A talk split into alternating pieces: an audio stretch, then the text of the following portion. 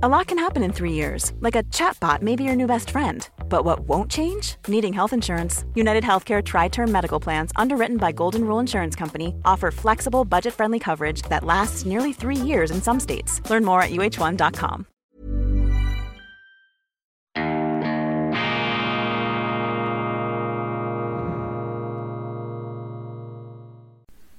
Grüezi miteinander, ganz herzlich willkommen, meine sehr verehrten Damen und Herren, aus nah und fern bei Weltwoche Daily, die andere Sicht, unabhängig, kritisch, gut gelaunt hier im Institut für fortgeschrittene Gegenwartskunde ich bin das Glühwürmchen der medialen Erleuchtung jeden Tag in den frühen Morgenstunden. Und das hier ist die internationale Ausgabe von Weltwoche Daily mit besonderer Widmung für unsere Freunde, vor allem in Deutschland und in Österreich. Großartig. Vielen herzlichen Dank, dass Sie auch heute wieder dabei sind, dem Dienstag 1. November 2022, Monatsstart, fast Wochenstart, das ist die doppelte Beflügelung. Und am 31. Oktober pilgern ja unsere Kinder, ich habe vier, um die Häuser um als Halloween-Gespenster Süßigkeiten zu ergattern. Doch ich habe gesehen, in Deutschland versucht man da jetzt einen anderen veganen Weg zu gehen. Hier ein Brief mit geschnitztem Kürbiskopf im Halloween-Design. Liebe Nachbarn, wenn am 31. Oktober wieder unsere kleinen Halloween-Geister unterwegs sind und bei euch klingeln, dann denkt doch bitte daran, dass wir uns an einige Regeln halten wollen. Also bitte keine Süßigkeiten, sondern gesundes wie Trauben, Paprika, Gurken oder Kohlrabi-Sticks oder ein paar Nüsse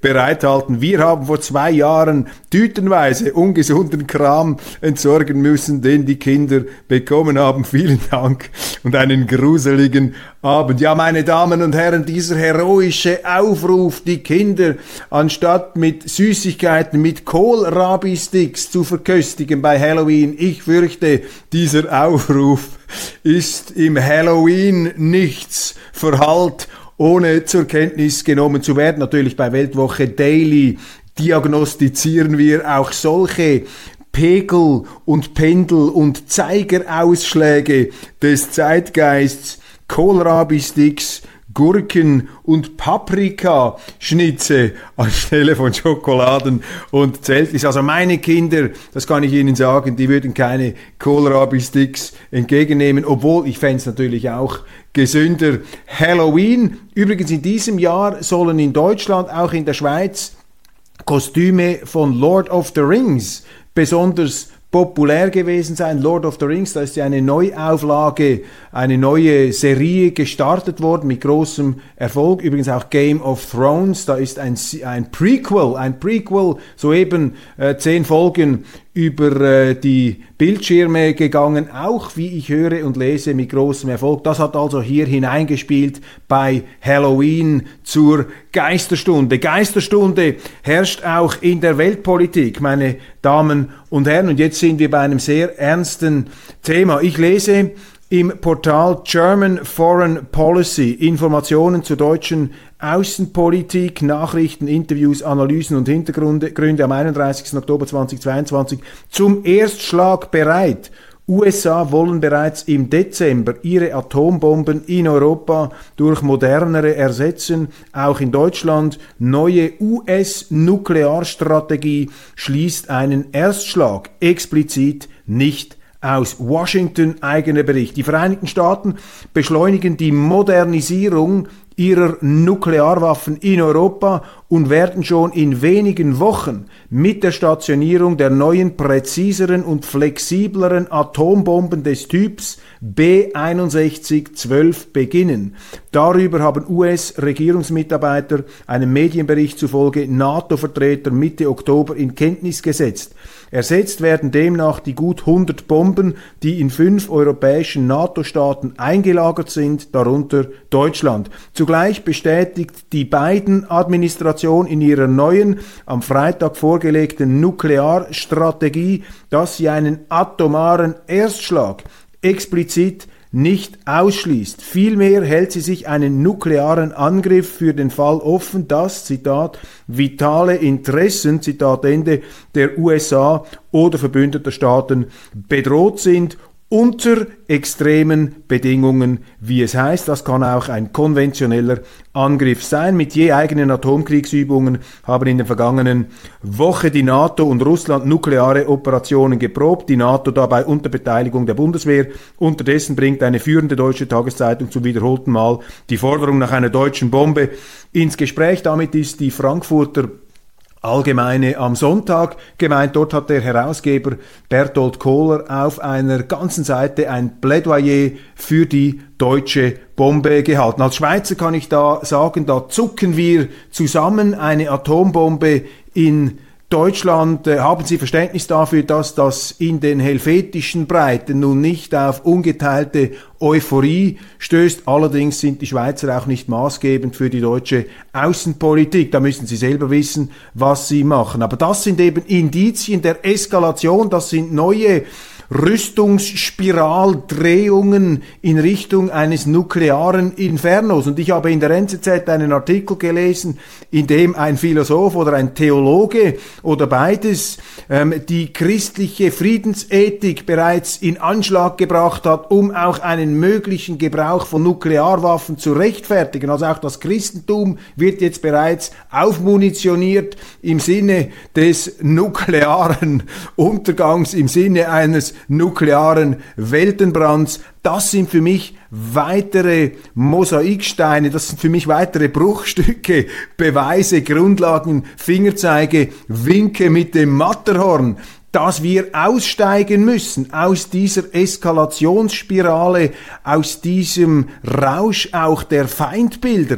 Und ich sehe das in der Schweiz, in der gelassenen Schweiz. Da gibt's auch jetzt eine Verhärtung der Fronten. Und wenn Sie sich ähm, für den Frieden äußern, wenn Sie die Neutralität verteidigen, dann sehen Sie sich aufs heftigste zum Teil angefeindet von den Kriegsfalken, von der Anti-Russland-Fraktion, die in einer Art Zeitsprung sich geradezu zurückkatapultiert in den Wahnsinn des Kalten Krieges, aber noch viel extremer, denn im Kalten Krieg, meine Damen und Herren, Entspannungspolitik, Egon Bahr, Franz Josef Strauß und andere. Im Kalten Krieg haben die Deutschen, haben die Amerikaner, hat der Westen mit der Sowjetunion, die auf einem Leichenberg, auf ungezählten Opfern ihr Terrorregime errichtet hat. Mit dieser Sowjetunion hat man wirtschaftliche Beziehungen gepflegt und das war richtig. Damit hat man die Segnungen der Marktwirtschaft in den Ostblock hineingetragen und das hat mitgeholfen,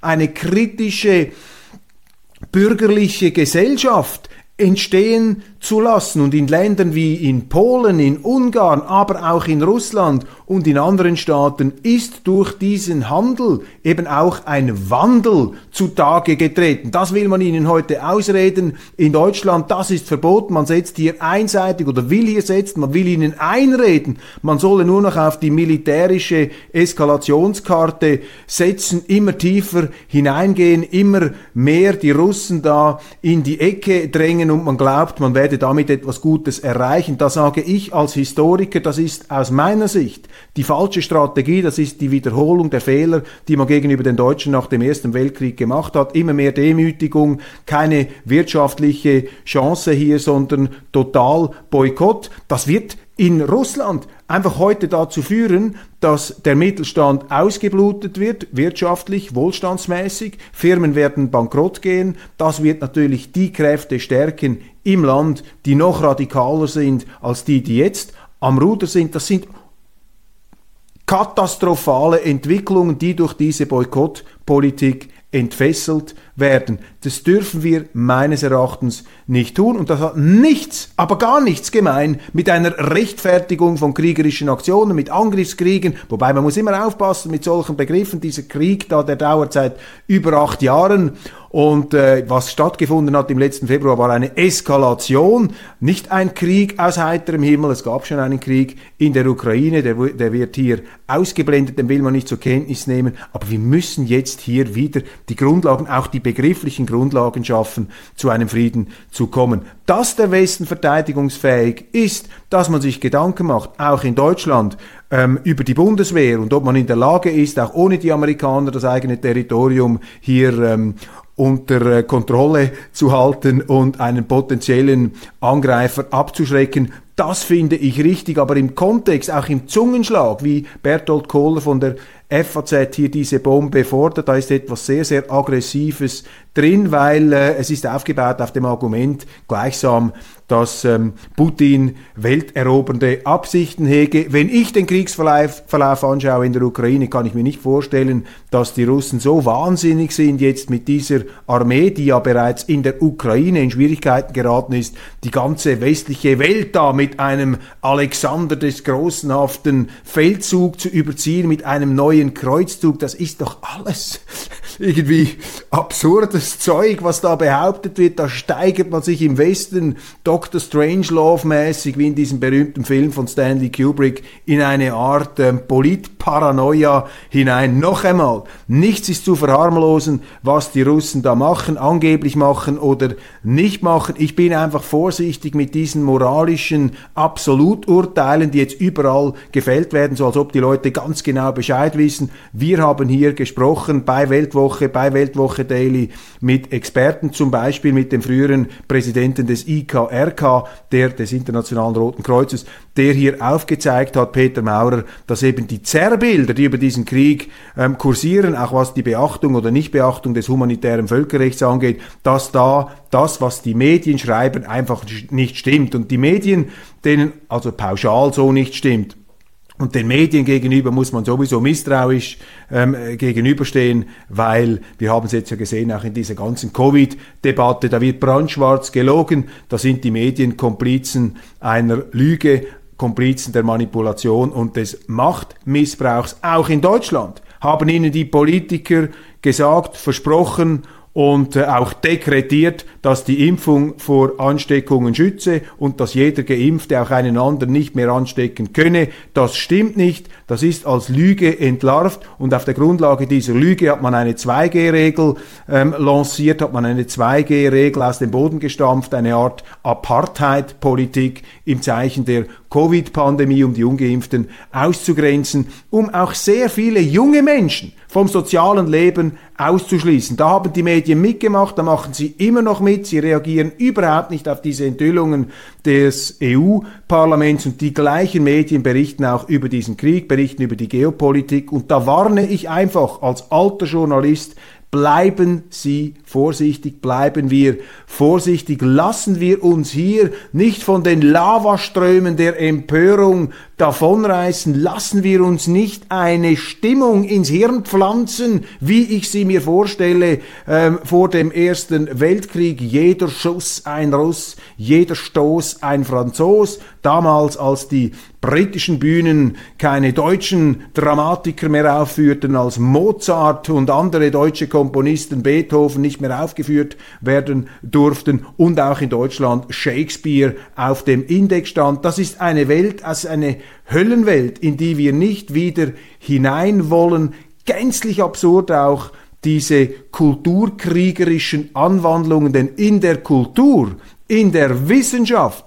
in der Musik, im Theater, in der Literatur haben wir keine Feinde. Dort haben wir Diskussionspartner, mit denen wir nicht gleicher Meinung sein mögen, aber das sind nicht unsere Feinde. Und wenn wir jetzt diese Konfrontationsmanie, diese diese Kollisions, diesen Kollisionsfuror, dieses frenetische, ähm, sich in Feindbilder hineinsteigende, verfolgungswahnmäßige Weltbild nun auch noch in die Kultur hineintragen, in die Wissenschaft und in die Musik, dann brennen wir alle Brücken ab, die irgendwann irgendwie zu einer Wiederverständigung führen könnten. Und das ist das Plädoyer dieser Sendung, nicht Ausblendung der Schrecklichkeiten der Realität. Und es ist verräterisch, dass heute die, die sich für den Frieden, für die Abrüstung, auch die Abrüstung der Worte einsetzen, die werden von den Kriegsgurgeln, den Kriegstreibern und den Kriegsmedien verleumdet da als fünfte Kolonne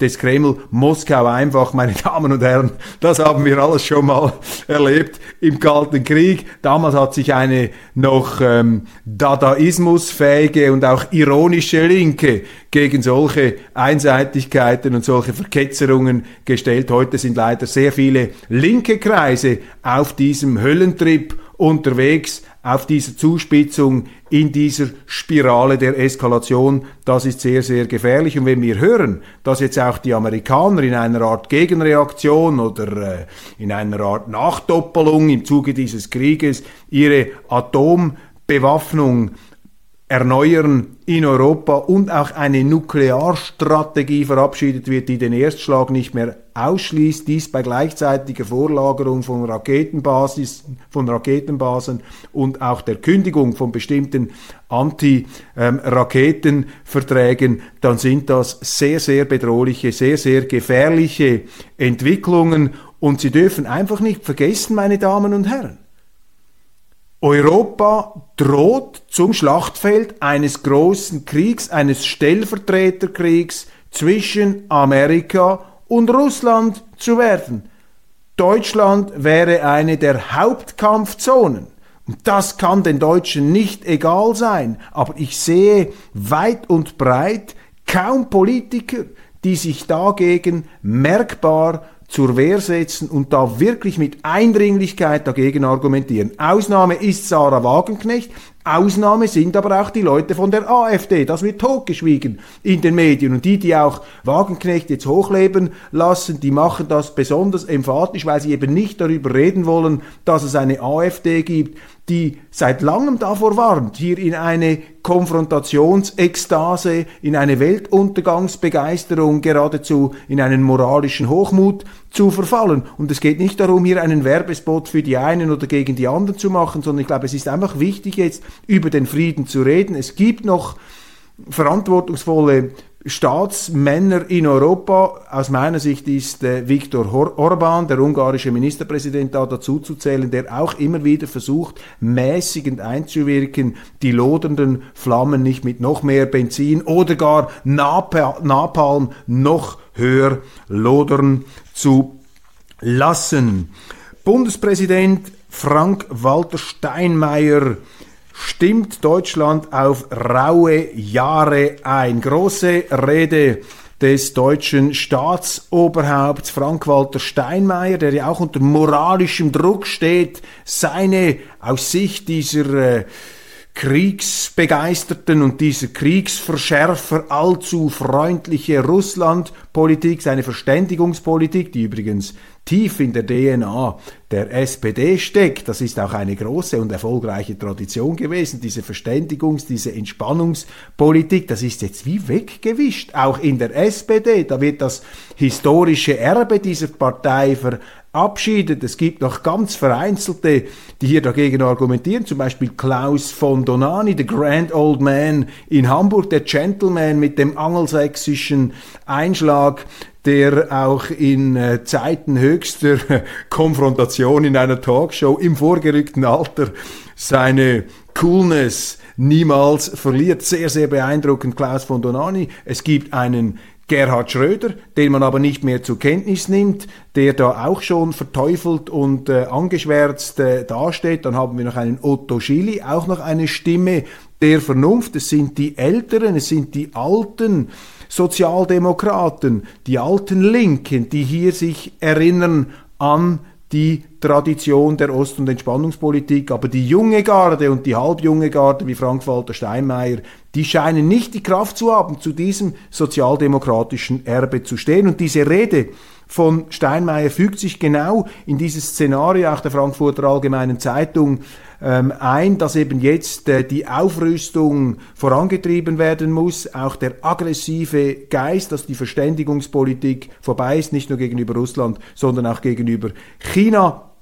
Die ganze moralische Emphase ist da. Und ich habe ein paar Formulierungen hier mir herausgestrichen, allem voran, aber die Wahrheit ist, im Angesicht des Bösen reicht eben guter Wille nicht aus. Im Angesicht des Bösen. Meine Damen und Herren, wenn Politiker vom Bösen reden, dann ist höchste Vorsicht angezeigt. Dann sind wir im theologischen Bereich, dann sind wir im religiösen Bereich angekommen, wo es keine Verhandlungen, wo es keine Kompromisse mehr geben kann, denn das Böse, das Böse muss ausgelöscht werden auf diesem Planeten. Das ist die Konsequenz dieses sogenannten manichäischen Denkens.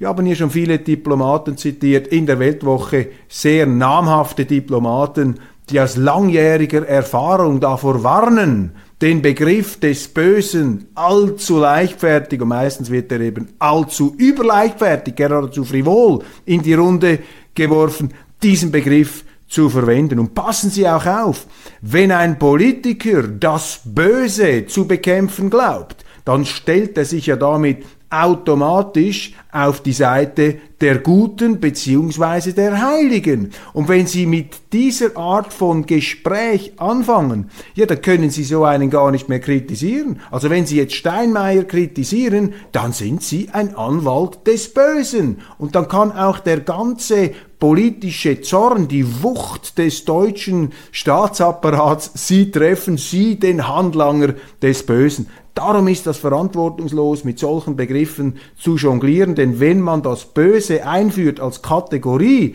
als Thema, als Keule, als moralisches Anprangerungsargument, dann ist im Grunde jede Diskussion vorbei, dann ist auch nicht mehr Widerspruch erwünscht. Und dann ergeben natürlich auch die ganzen nachfolgenden politischen Maßnahmen Sinn. Dieses Maulkorbgesetz, das da verabschiedet wurde, spät nachts im Deutschen Bundestag, das ist eben eine Konsequenz einer Weltsicht, wo es nur noch das Gute und das Böse gibt. Und wenn einer irgendetwas sagt, was dieser mittelalterlichen vatikanischen Wortwahl widerspricht, dann kann er eben ausgeschlossen, dann kann er verhaftet, dann kann er eingesperrt werden. Das ist die Inquisition, das ist die Situation, die wir in Europa vor der Reformation hatten. Das kommt immer wieder zurück, weil die Versuchung natürlich der Politiker, sich als die Verkörperung des Guten hinzustellen, um sich damit gleichsam zu deflonisieren, zu immunisieren gegen jede Kritik, die ist da natürlich verbunden. Also ganz gefährlich hier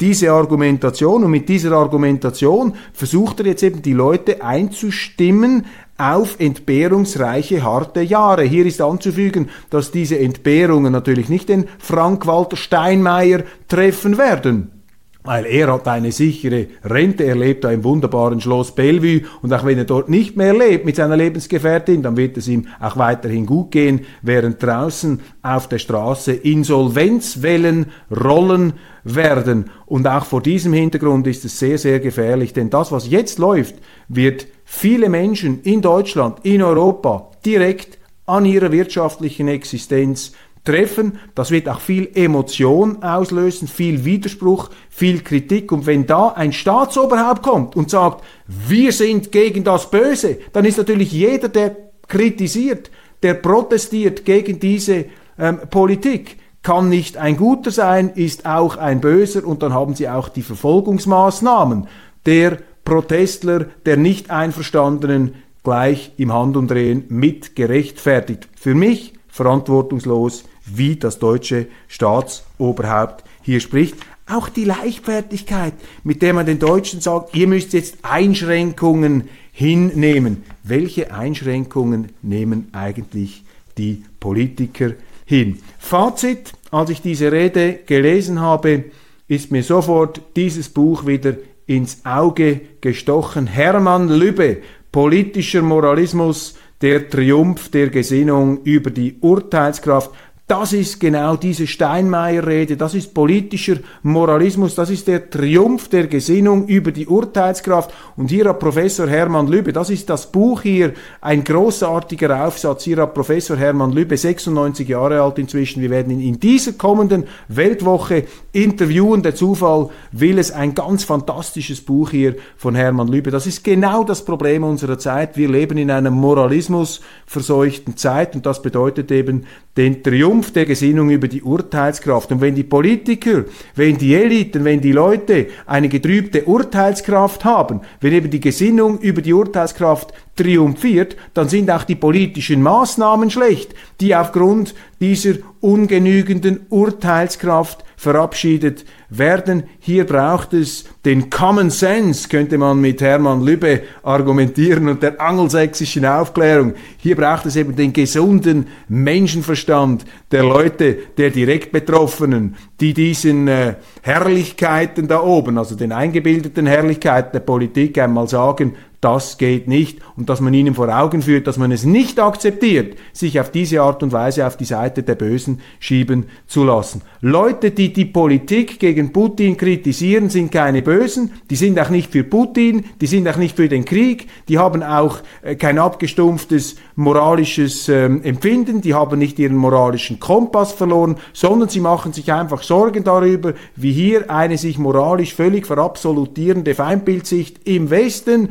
immer mehr hineinsteigert in einen großen Krieg, der dann eben nicht in den Vereinigten Staaten von Amerika ausgetragen wird, sondern in Europa, wo man so viele Kriege hatte, vor allem in Deutschland, wo das ganze Land schon einmal in Grund und Boden gebombt wurde. Und das sind Quality sleep is essential. That's why the Sleep Number Smart Bed is designed for your ever evolving sleep needs. Need a bed that's firmer or softer on either side? Helps you sleep at a comfortable temperature? Sleep Number Smart Beds let you individualize your comfort so you sleep better together. JD Power ranks Sleep Number number 1 in customer satisfaction with mattresses purchased in-store. And now, save 50% on the Sleep Number limited edition Smart Bed for a limited time. For JD Power 2023 award information, visit jdpower.com/awards. Only at a Sleep Number store or sleepnumber.com. Here's a cool fact a crocodile can't stick out its tongue. Another cool fact you can get short term health insurance for a month or just under a year in some states. United Healthcare short term insurance plans are designed for people who are between jobs, coming off their parents' plan, or turning a side hustle into a full time gig. Underwritten by Golden Rule Insurance Company, they offer flexible, budget friendly coverage with access to a nationwide network of doctors and hospitals. Get more cool facts about United Healthcare short term plans at uh1.com. Nachhaltige historische Erfahrungen und ein Staatsoberhaupt, das über diese Erfahrungen, über diese Skepsis mit diesem Totschlagargument des Bösen hinwegbrettert, hinwegwalzt, hinwegpfadet, lässt erkennen, dass in der Ausrichtung, auf welche Interessen man eigentlich seine Politik abzirkelt, welche Interessen man eigentlich vertritt, dass dieses Staatsoberhaupt meines Erachtens sich den Vorwurf mindestens gefallen lassen muss, mit solchen Aussagen nicht zuallererst die Interessen der Deutschen, der Werktätigen, der Leute, die jetzt um ihren Job bangen, um ihre wirtschaftliche Existenz, dass dieses Staatsoberhaupt diese Interessen nicht zu oberst hat, sondern andere Interessen, vielleicht amerikanische Interessen, Interessen der äh, NATO, militärische, geopolitische Interessen von Mächten, die aber nicht die Interessen Deutschlands und seiner Bewohner sind. Hermann Lübe, politischer Moralismus, der Triumph der Gesinnung über die Urteilskraft. Großes Interview in der nächsten gedruckten Weltwoche mit Hermann Lübe. Da müssen Sie unbedingt dabei sein hochinteressant.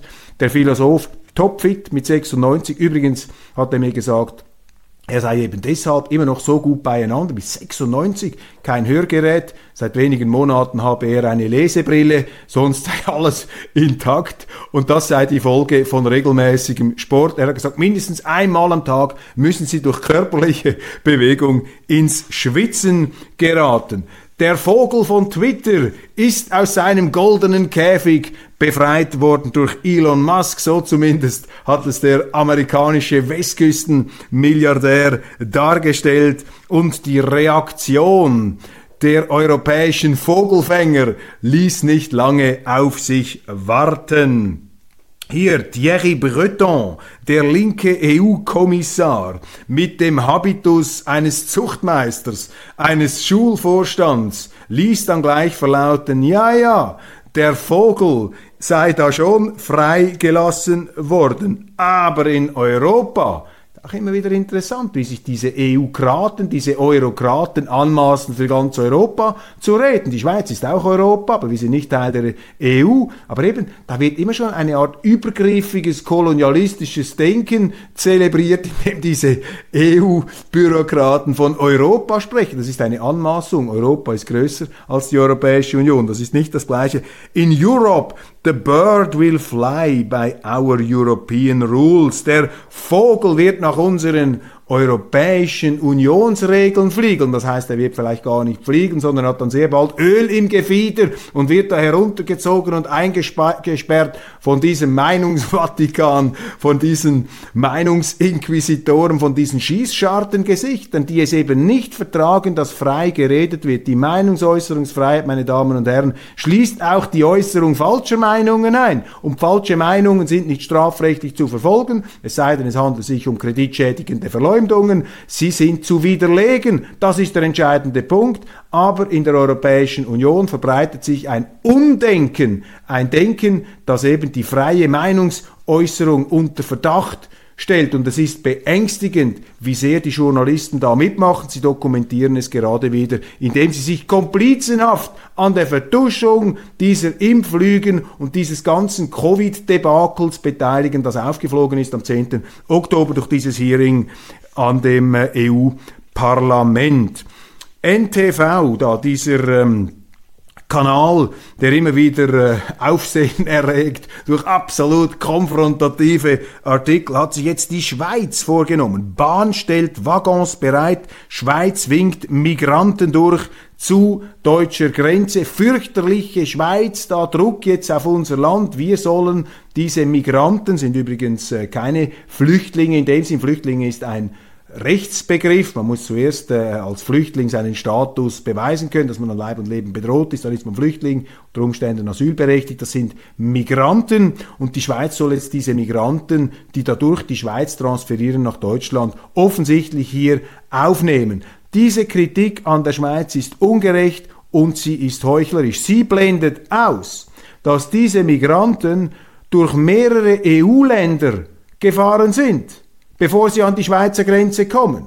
Und die Schweiz ist ein Transitland. Die Schweiz ist nicht das Erstanrainerland. Da sind dann ganz andere dabei. Da ist zum Beispiel Italien. Im Moment ist es die Balkanroute. Da ist auch Österreich dabei. Aber da sagt Deutschland eben nichts. Die deutsche Politik weil sie lieber auf die Schweiz losgehen, in der Hoffnung, dass unser Bundesrat, der, der eben während der ganzen äh, Ukraine-Kriegssituation die Neutralität preisgegeben hat, der Schwächezeichen offenbart hat, dass eben dieser Bundesrat einknickt und dass die Schweiz all diese Migranten aufnimmt, die zum Beispiel Österreich einfach durch sein Territorium geschickt hat. Das ist eine kurzsichtige, polemische Darstellung und enttäuschend ist, dass die deutschen Medien sich auch hier zum Sprachrohr dieser deutschen Politik ähm, gemacht haben, einer Politik, die nicht auf rechtsstaatlichen Grundregeln aufbaut, sondern auf politischer Willkür, indem man einfach die Schweiz, indem man das schwächste Glied in der Kette vermutet, unter Druck setzt. Da ist die Schweiz aber all, allerdings auch selber schuld, weil wir uns immer wieder auch da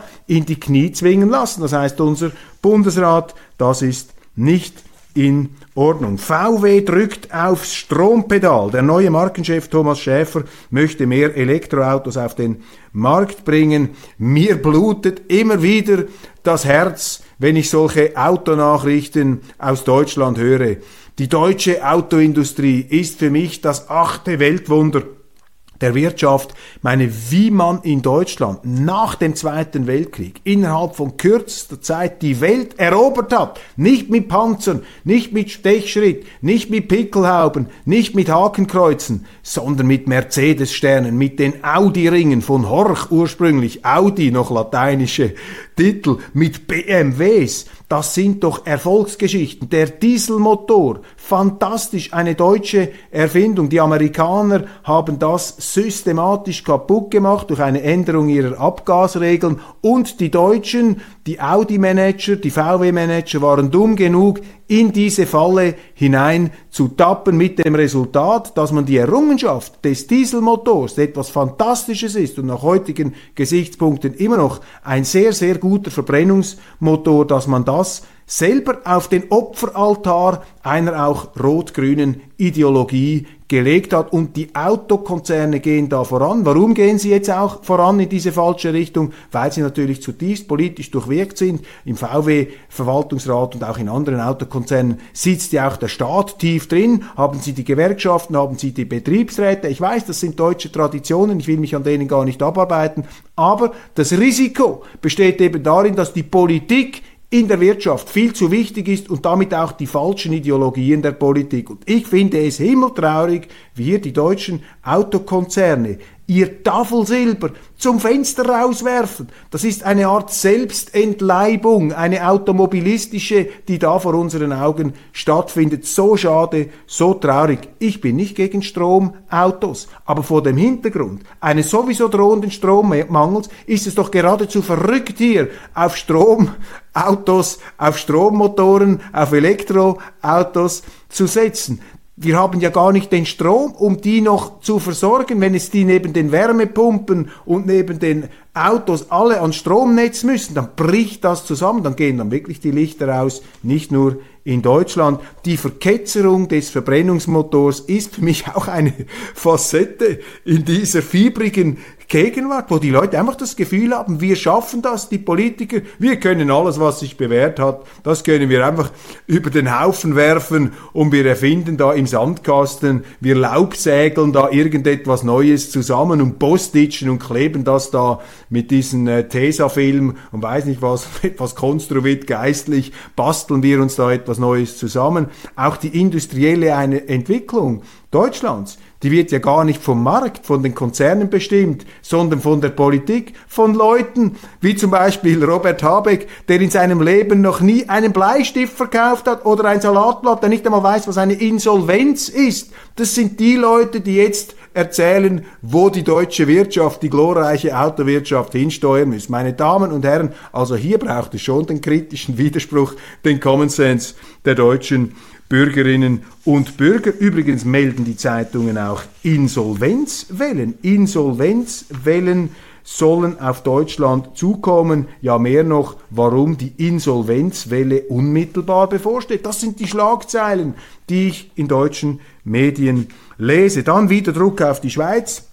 Schweiz wird Munitionsfreigabe wohl abermals verweigern. Ja, die Frankfurter Allgemeine Zeitung hat keine Freude an der Schweiz, weil wir Munition, die zum Beispiel in Deutschland aus der Schweiz gekauft worden ist, dass wir die mit einem Export, mit einem Weiterexportverbot belegt haben. Das ist aufgrund unserer Neutralitätsgesetzgebung verbindlich. Das sind unsere Gesetze. Die sind vom Parlament gerade eben noch bekräftigt worden. Das heißt, wenn wir den Deutschen oder den Italienern Munition verkaufen, dann ist damit die Auflage verbunden, dass man diese Munition nicht in Kriegsgebiete exportieren darf. Das ist unser Neutralitätsrecht. Das ist unser Gesetz. Das ist unser Recht. Und jetzt wird von uns verlangt, da von der, von der FAZ sozusagen, nicht Moral geht vor Recht. Jetzt muss doch die Schweiz hier einfach nachgeben, die muss das erlauben. Das können wir gar nicht. Sind wir in Zeiten der rechtlichen Willkür angelangt? Die Frage zu stellen heißt, sie zu bejahen. Also hier komplette Ahnungslosigkeit über die Thematik unserer rechtlichen Verhältnisse. Gewalt in den USA, Brandstifter Trump. Es gab einen Anschlag auf den Ehemann von Nancy Pelosi, der höchsten Parlamentarierin Amerikas. Ihr Mann ist zu Hause, bei sich zu Hause von einem 42-Jährigen mit dem Hammer angegriffen und verletzt worden. Und daran soll nun Donald Trump schuld sein. Das ist das Narrativ, das ist die Polemik, die da in den Medien jetzt aufgezogen wird. Wenig überraschend. Ich frage mich einfach, wie ist es möglich, dass ein 42-jähriger Mann mit einem Hammer in die Privatresidenz einer der vermutlich bestbewachten Politikerinnen Amerikas eindringen kann. Wie ist das möglich? Nancy Pelosi ist ja eine umstrittene Persönlichkeit, das heißt, die hat einen Security-Dienst, die können in Amerika nicht einfach in eine Villa eines Politikers hineinspazieren, das ist komplett ausgeschlossen. Was ist hier los? Und dieses Trump- Märchen oder dieses Trump-Narrativ, das ist eben wieder diese Moralisierung, das ist der Triumph der Gesinnung über die Urteilskraft und auch über die Fakten. Man muss doch zuerst, bevor man solche Werturteile abgibt, muss man die Situation verstehen und recherchieren. Ex-SPD-Chef Sigmar Gabriel ärgert sich über deutsche Überheblichkeit gegenüber Katar. Da hat Sigmar Gabriel recht. Katar mit dem Sport, zumindest jetzt mit der Fußball-WM, doch auch ein Hoffnungsschimmer der Verständigung. Und da machen die Medien auch schon wieder mit, alles madig zu reden. Lula ist die bessere Lösung für Brasilien und die Welt, weiß die neue Zürcher Zeitung. Und ich frage mich, wie links ist eigentlich die NZZ inzwischen? Ich habe mir gedacht, das sei eine rechte Zeitung, eine bürgerliche Zeitung. Die jubeln jetzt, dass dieser aus dem Gefängnis entlassene ehemalige Linke, offenbar hochkorrupte ehemalige ähm, Lula, also ehemalige Staatspräsident Lula, wieder ähm, die Regierung beziehungsweise das Staatszepter übernimmt gegen Bolsonaro, der erstaunlich knapp verloren habe. Auch dies gegen die medialen Erzählungen, er pfeife da sowieso aus dem letzten Loch und sei ein hoffnungsloser Fall. So hoffnungslos offenbar auch nicht in Brasilien. Ziemlich gespalten die Situation, ähnlich wie in Amerika, ähnlich auch wie bald bei uns, denn wir haben ja zum Beispiel in Deutschland, aber auch in Österreich, haben wir ja faktisch ein parteiübergreifendes Mehrheitskartell gegen eine Oppositionspartei. In Deutschland ist das die AfD. Sie haben eine politische Spannungskurve. Das ist AfD gegen alle anderen, beziehungsweise alle anderen gegen die AfD. Da haben sie eine informelle Koalition von ganz weit links außen bis mit, bis hin zu FDP und CDU. Und in Österreich ist genau das Gleiche. Sie haben eine Koalition, einen, ähm, ein Kartell und dagegen hämmert an, redet, argumentiert an, wie ich meine, mit großem Geschick, Herbert Kickel, die FPÖ in der österreichischen Situation. Also fast etwas eine Zwei-Parteien-Landschaft nach amerikanischem Vorbild, wobei in Österreich, so wie ich die ÖVP beurteile, da immer auch wieder Bewegungen etwas ins rechte Gefilde, aber eben wenig stabil, wenig überzeugend, das wirkt zum Teil auch eher angeschminkt. Man tut so, um die unzufriedenen Wähler irgendwo zu beschwichtigen. Seht her, wir sind auch wie die FPÖ und in Deutschland gibt es auch ein paar, die dann so äh, auftreten, als seien sie da oppositionell unterwegs, aber wenn man etwas genauer hinschaut, schaut, merkt man, dass es nicht der Fall ist. Meine Damen und Herren, das war's von Weltwoche Daily International heute am 1. November 2022. Viele interessante Themen. Ich freue mich, wenn Sie morgen wieder dabei sind äh, und äh, sagen Sie es weiter, wenn Ihnen diese Ausgabe gefallen hat.